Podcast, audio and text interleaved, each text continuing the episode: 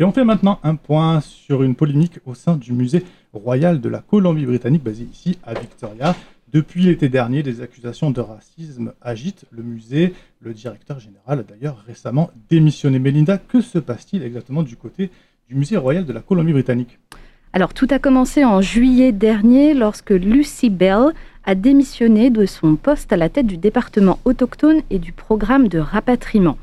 Dans son discours d'au revoir, elle a dénoncé un racisme systémique au sein du musée, ainsi que du racisme envers sa personne.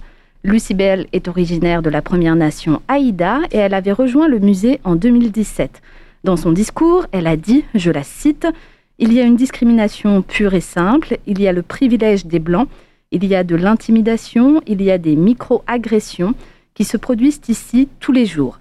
Je l'ai beaucoup ressenti de la part de l'exécutif, je l'ai beaucoup ressenti de la part de mes collègues. Alors, après cette démission, l'Agence de service public de Colombie-Britannique a commencé une enquête dont on attend toujours le rapport final. Le musée a également fait appel à Alden Habakan, un consultant en inclusion et diversité.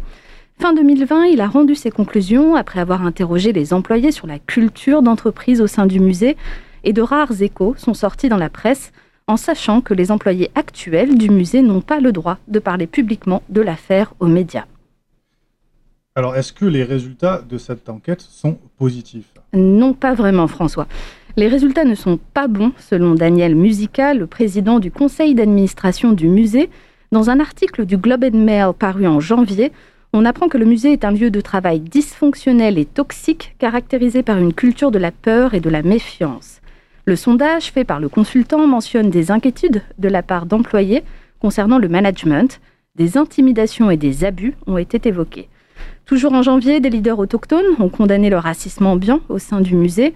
Terry Tiggy, le chef régional de l'Assemblée des Premières Nations de la Colombie-Britannique, a déclaré, je le cite, C'est décevant, préoccupant et troublant de voir comment les Premières Nations sont perçues au sein du musée.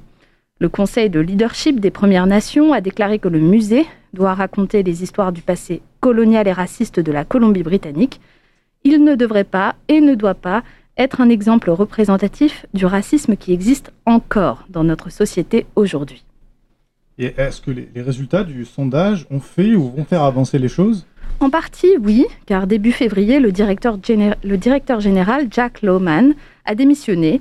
Il travaillait pour le musée depuis 2012. Le Conseil a demandé au président du Conseil, Daniel Musica, de devenir directeur général par intérim. Le recrutement d'un nouveau directeur ou d'une nouvelle directrice doit être finalisé d'ici six mois. Daniel Musica s'est dit confiant dans le fait que l'organisation sortira de ses difficultés actuelles, mais il explique qu'il va falloir penser et agir différemment. Au même moment, Troy Sebastian, un écrivain Knunara, qui travaillait pour le musée en tant que conservateur des collections autochtones, a lui aussi démissionné. Il s'est dit heureux de quitter ce lieu malfaisant.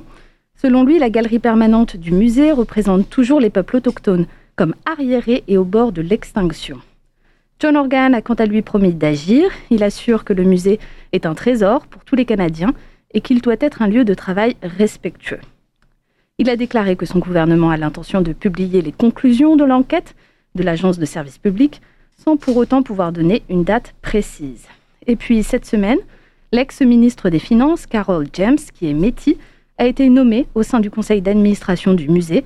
C'est une proche de John Organ qui, on peut l'imaginer, va le tenir informé de la suite des événements au sein du musée royal de la Colombie-Britannique.